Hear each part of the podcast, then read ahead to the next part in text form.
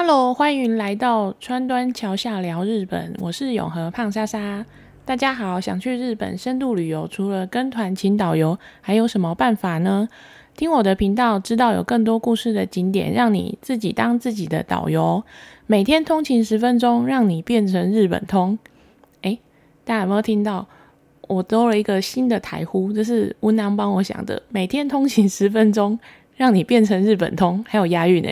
好，那接下来呢，我们这一集呢，就是要跟大家分享日本的自杀民所。因为我们第一集的时候啊，提到以自杀有名的日本的高岛平团地，大家有没有印象呢？如果没有印象的朋友，赶快去点第一集来听听。这一集接着要从自杀这个事件延伸出来，想要聊聊日本的自杀民所。其实大家也都知道，日本在 OECD 的国家内是自杀率很高的国家。虽然比不上隔壁蝉联十三年自杀冠军的韩国，但自杀在日本一直都是一个蛮多人关注的议题。其实也不意外啊，因为大家都知道日本的社会压力很大，各种的礼节啊都会无形的规范着每一个人，真的会让人喘不过气来。今天要聊的日本的自杀民所有几个可能会让你觉得非常的意外。先来讲讲，大概是知名度最高的青木原树海。青木原啊，位于富士山脚下。富士山喷发之后的肥沃的土壤，就会让这块地上的树长得越来越茂密。盘根错节的森林啊，就跟黑洞一样，面积也非常的大，有三十平方公里，就是一个五个永和的概念。平常其实也不会有人走进去，但这边也有传闻说以前是日本弃老的地方。所谓弃老啊，就是抛弃老人，因为老人在年纪大的时候没有生产力，就会把他带去树林里面让他自生自灭，就是有一种这样子的都市传说。之后啊，在一九六零年代被写进了松本清张的小说叫《波之塔》里面，女主角也因为跟男主角不伦恋，最后他们就一起手牵手走到这一个森林里面殉情，让更多人知道这一片树海。而且之后啊，就引起了很多的模仿效应。在二零零四年的时候，有一个统计数据说，当年有一百零八个人在青木原树海这个地方自杀，哎，就是还蛮多的吧。二零一五年的时候呢，有一个演员是马修麦康纳主演了一个电影，也是叫做《树之海》，是以青木原树海为题。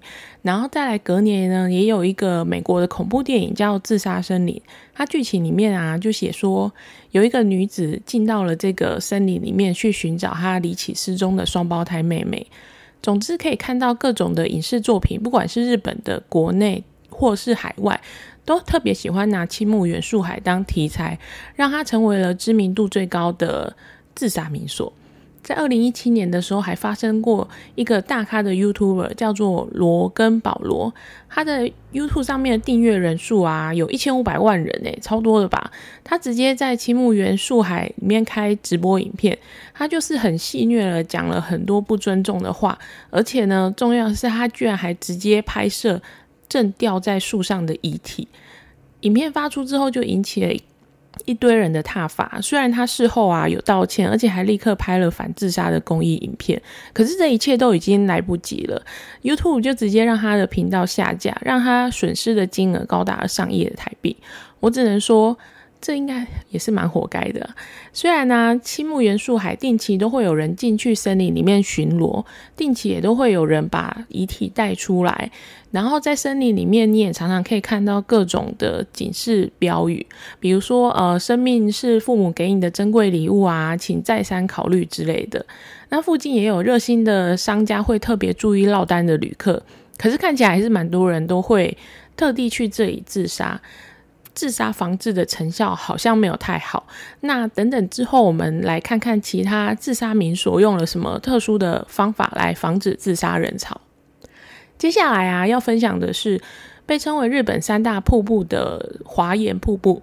另外两个，顺便跟大家讲一下，有一个是在和歌山县的纳智瀑布。诶，这个我有去过，它就是一个瀑布，然后旁边有一个很古典的日本的，像是几重塔、呃三重塔之类的。那个宗教建筑，那那个景象拍起来就是很有日本风味，就对了。跟另外还有第三个就是茨城县的代田瀑布，华岩瀑布啊，位于日光国立公园内的中禅寺湖的旁边，风景当然就是不在话下。秋天枫树变开的时候啊，就是很多人都会去日光这边。那它的瀑布有高达九十七公尺的落差，水流大的时候啊，气势很惊人。可是你也知道，从九十七公尺大概就是二十五层楼的高度跳下来，嗯。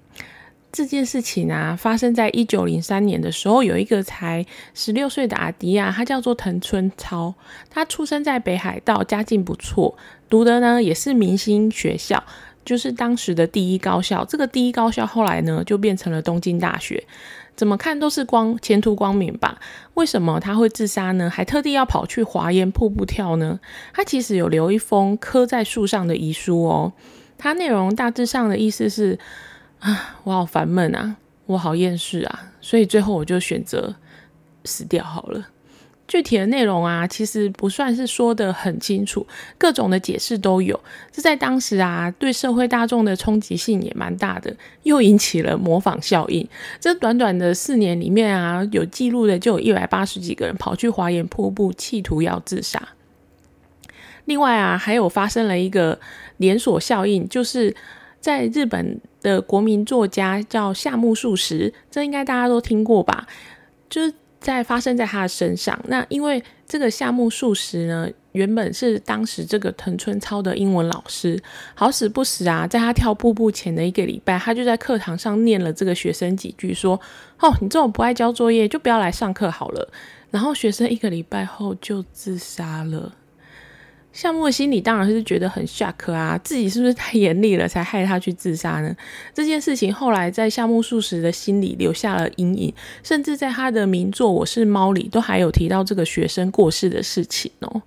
接下来啊，讲到年轻学子的自杀问题，就不得不提到还有另外一个很有名的是三元山女学生松本贵代子跳火山口自杀事件。你没听错，就是。跳火山口自杀，这是不是有点超乎一般人的想象呢？我们先从三元山这个地点开始讲起。那三元火山位于东京都，你可能会觉得很奇怪，东京也有火山吗？答案是有的，在外岛。然后这个岛呢，就叫做伊豆大岛。现在啊，如果你要去这个地方，还要从东京搭船，大概搭一个小时又四十五分钟。那在一九三三年。当年还在念书，花样年华才二十一岁的贵代子，她本身是一个热爱文学的少女，她特特别喜欢日本的诗歌集，叫《万叶集》，然后也常常会自己写一些诗啊，然后对于青春的流逝就会很感慨。她还常常跟周围的人说：“哦，其实我只想要活到十九岁，我就想要去死了。”那大家当然都没有人当真过。其实这也不难理解啊，大家不知道有没有经历过一种少年忧郁时期？讲难听一点是无病呻吟，或者往好的方面想，应该就是你还没经过社会的洗脸吧。这样子的他啊，在一九三三年的二月买了一张单程的票，就搭船去了三元火山。可是他不是一个人去的，他请他的闺蜜叫富田昌子陪他去当见证人。那当贵代子往火山口纵身一跳，化成一缕白烟之后呢，去报案的人就是她的闺蜜昌子。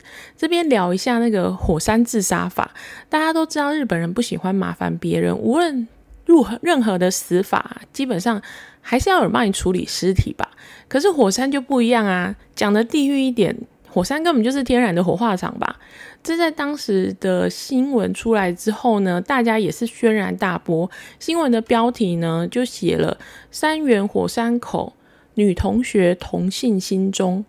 这个日文汉字的心中，帮大家上一点有趣的日文。心情的心中间的中，跟我们中文汉字的心中是完全不一样的意思，不是在讲那个在我心里的那个心中。日文的心中啊，是殉情或集体自杀的意思。延伸出的还有无理心中，无聊的无，道理的理，无理心中啊，就是全家人一起自杀的意思。虽然这个报纸的标题下这么耸动，我们也无从得知贵代子跟昌子之间到底是一般的闺蜜，还是真的有同性之爱的殉情。因为后来昌子就被查出啊，这不是他第一次陪人自杀，在贵代子之前啊，他也有陪一个女学生去三元山火山口自杀。这案情是不是有点不单纯呢？大家就开始闹得沸沸扬扬啊，还帮昌子取了一个叫做“死亡引路人”的封号。那昌子本人没有什么回应，也不会有回应了，因为他在两个多月以后，他自己也因病死在自家里面。所以真相是什么？我想只有他们自己知道了。总之呢，这样又再度引起各种的模仿效应，许多人手里握着往伊豆大岛的单程票，纵身飞向那个高温炙热的火山口，跟大自然融为一体。嗯，物理上的融为一体。最高纪录哈，一年就有九百多个人试图在这里自杀，哎，这个数字应该是赢过前面的所有的自杀民所吧？单一年来说的话。不过现在的伊豆大岛啊，是一个可以去观光的地方哦。大岛上面有很多山茶花，海鲜也很有名。如果你想要的话呢，也真的有让你走到三元山火山口的行程，还有日本唯一的沙漠，很酷吧？解封后啊，有去三元山玩的朋友，欢迎留言跟我分享哦。好，最后呢。我想要用一个比较温馨的自杀民宿来当做今天的 ending，地点就在日本福井县的东群方。福井县啊，在日本海的那一侧，应该算是比较冷门的观光景点、观光县市。但因为县内的这个同东巡坊来头还蛮不小的，它主要是一个地质景观的景点，是有一种叫做柱状的安山岩的地质来组成。全世界啊，只有三个地方有，除了这里以外，就还就只有北韩跟挪威才有这种地形，是很多观光客啊去到福井都一定会必去的景点。大家去 Google 照片可以看到，就是一个紧邻着海岸的悬崖。如果大家常看推理剧的话，就是里面会出现犯人最后都会跑到这样子的悬崖，跟那个名侦探摊牌。总之呢，这个充满了天涯海角感感的东巡方，一直以来呢，也都是日本的自杀圣地。日本政府啊，为了要防止自杀，采取的做法不是说哦，我干脆把这边用铁丝网封起来，毁掉这个观光圣地，这个不行啊。所以他就是设立了生命电话。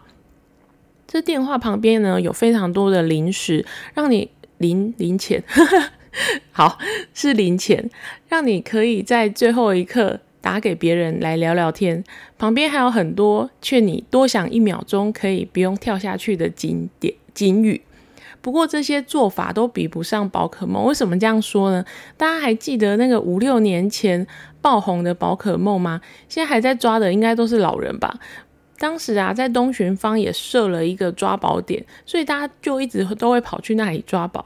那大家要知道，跳海要有那个 feel，周围呢可能最好要一片安静，心情还要低落到不行，然后有一个声音在你脑海中一直跟你说跳下去，跳下去，你才会顺水推舟嘛。但是如果当你正在酝酿的时候，旁边传来了一句：“哎，你抓到卡比兽了没啊？哦，你怎么破关的？赶快教我啦！”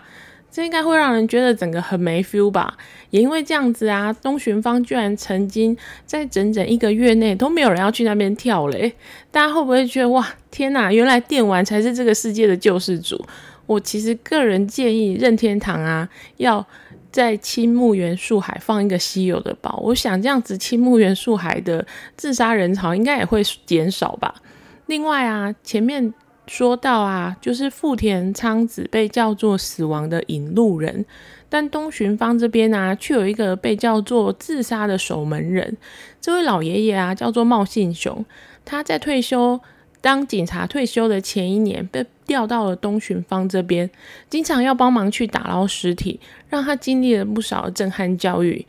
而且他曾经啊遇过来一对来自东京欠下大笔债务的夫妻，他当下好言相劝，让他们打消了死亡的念头之后，还带他们去申请补助。可是五天后，这个茂信雄先生就收到来自这一对夫妻的遗书，说他们最后没有得到政府的帮忙，所以还是选择离开了。这让茂信雄就觉得啊，好遗憾哦，所以他退休之后啊，就跟当地的志工合作，专门呢就会在东巡方这边巡逻，看到落单的人就会上去关怀。看他们聊聊看啊，然后看他们生命中是不是有什么过不去的坎。他这样子的工作啊，一做就做了十八年呢。他救回来的想自杀的人有超过七百多个。他说。帮他们把人生救回来，就是我在做的事情。还有国外的很多媒体都也会跑来这边帮这个茂信熊拍纪录片。想想他真的是活菩萨等级的人物诶。最近啊，听说他们也超跟得上时代的，他们会用那个无人机空拍巡逻，看有没有人试图自杀，就会赶快把他拦截下来。这是不是在今天故事的尾巴，终于听到了一点让人觉得很温馨的故事呢？最后啊，我还是不免俗的，要跟大家呼吁一下：如果啊，你有什么想不开的时刻，生命线一九九五永远有人在背后支持你。那今天故事就到这边。如果你觉得今天的自杀民所很精彩的话，欢迎订阅加分享。川端桥下聊日本，给你的亲朋好友。下回见喽，拜拜。